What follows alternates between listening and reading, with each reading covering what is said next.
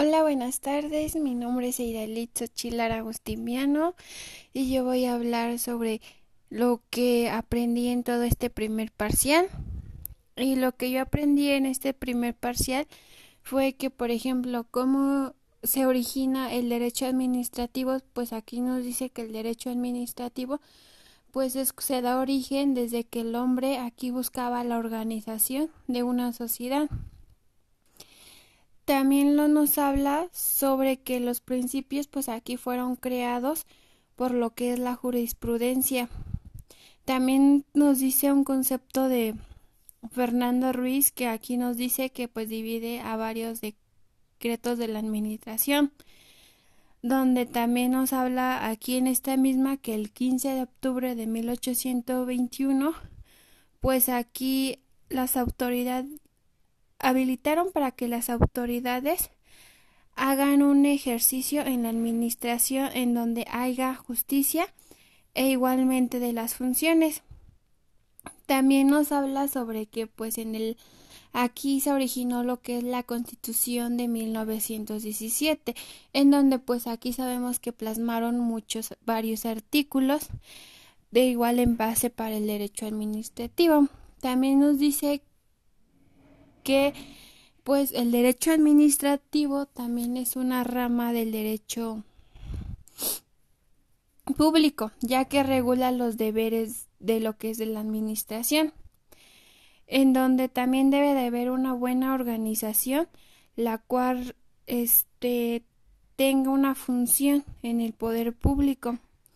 Al igual nos habla sobre algunos principios de elementos de derecho, los cuales son como la competencia, la causa, la voluntad, la motivación, el objeto, los procedimientos de la finalidad y la forma.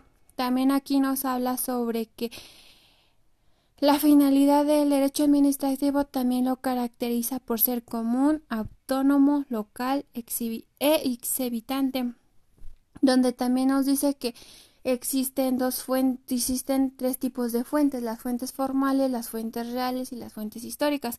En las fuentes reales son, nos refieren a que son hechos o acontecimientos. En las fuentes históricas son las normas jurídicas antiguas y las fuentes formales nos habla sobre las modificaciones en las cuales se realizan en el poder legislativo, sociales o jurídicas.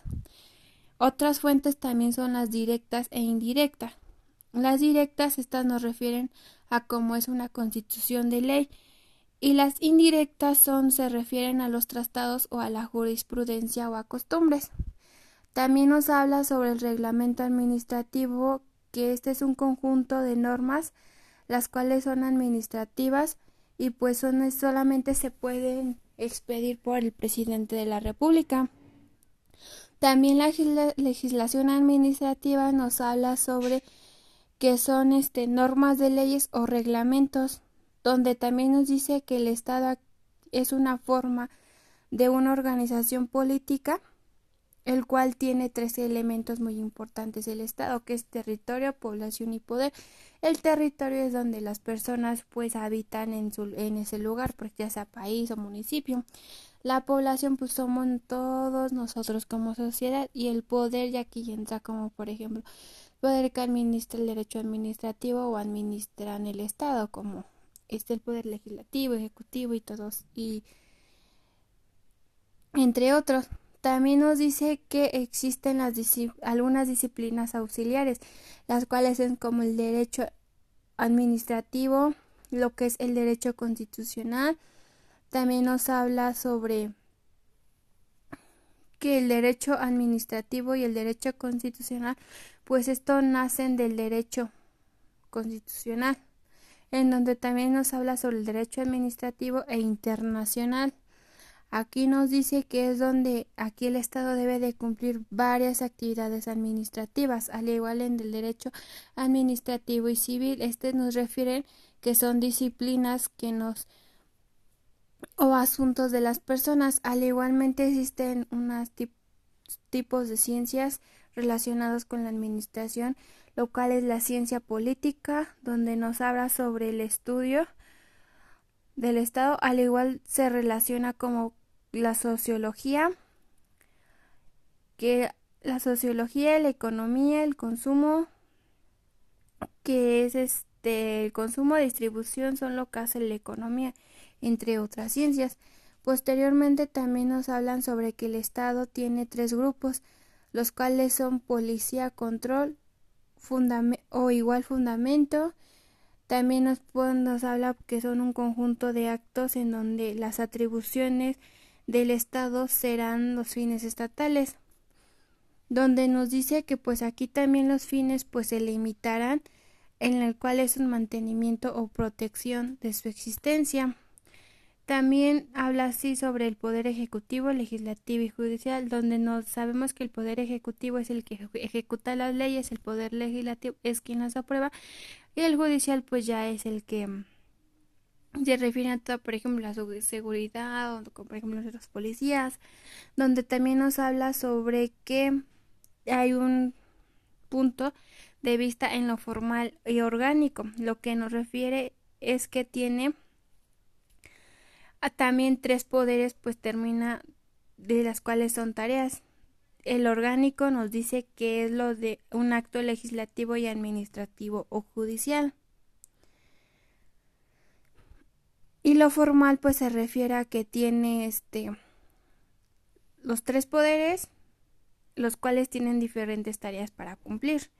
Igual nos habla sobre el objeto y su finalidad, pues esto nos refiere a que es la función del Poder Ejecutivo e igual nos dice que el servidor público es la prestación para la sociedad, donde nos dice que pues el servidor público también regula la satisfacción entre los tres rubros locales administrativa, legislativa y jurisdiccional. Aquí también los servidores públicos pues tienen diferentes características. Aquí es, por ejemplo, garantizar lo que es el precio para que no suban y estén en, los, estén en buen estándar para la población, donde deben de haber un bienestar social, donde también estén al servicio del público. También este nos dice que pues este nos habla sobre la descentralización. Esta nos dice que es la realización de actividades administrativas, donde el fundamento constitucional lo podemos encontrar en el artículo 90 constitucional y en el artículo 1 especifica más y este se puede encontrar en la Ley Orgánica de la Administración Pública Federal. También nos dice que el derecho mexicano está vigente en una forma de organización y este lo podemos encontrar en el artículo 90 constitucional.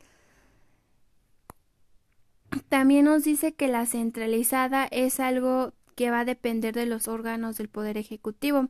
La desconcentración aquí es los entes guardan una relación jerárquica.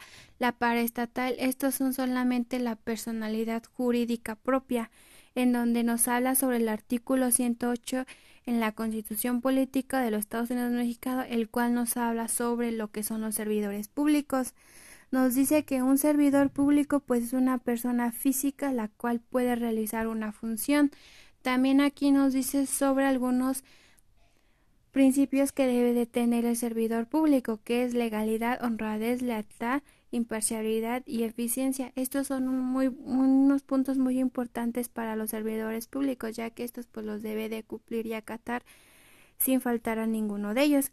También nos habla sobre la responsabilidad que tiene, la cual es una responsabilidad política, una responsabilidad penal, una responsabilidad administrativa y una responsabilidad civil, donde también nos habla sobre la responsabilidad de los servidores públicos en el artículo artículo 108 hasta el artículo 114.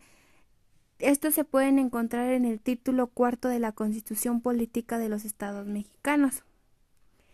Y eso sería todo lo que yo este de lo que yo aprendí en todo este primer parcial. Muchas gracias.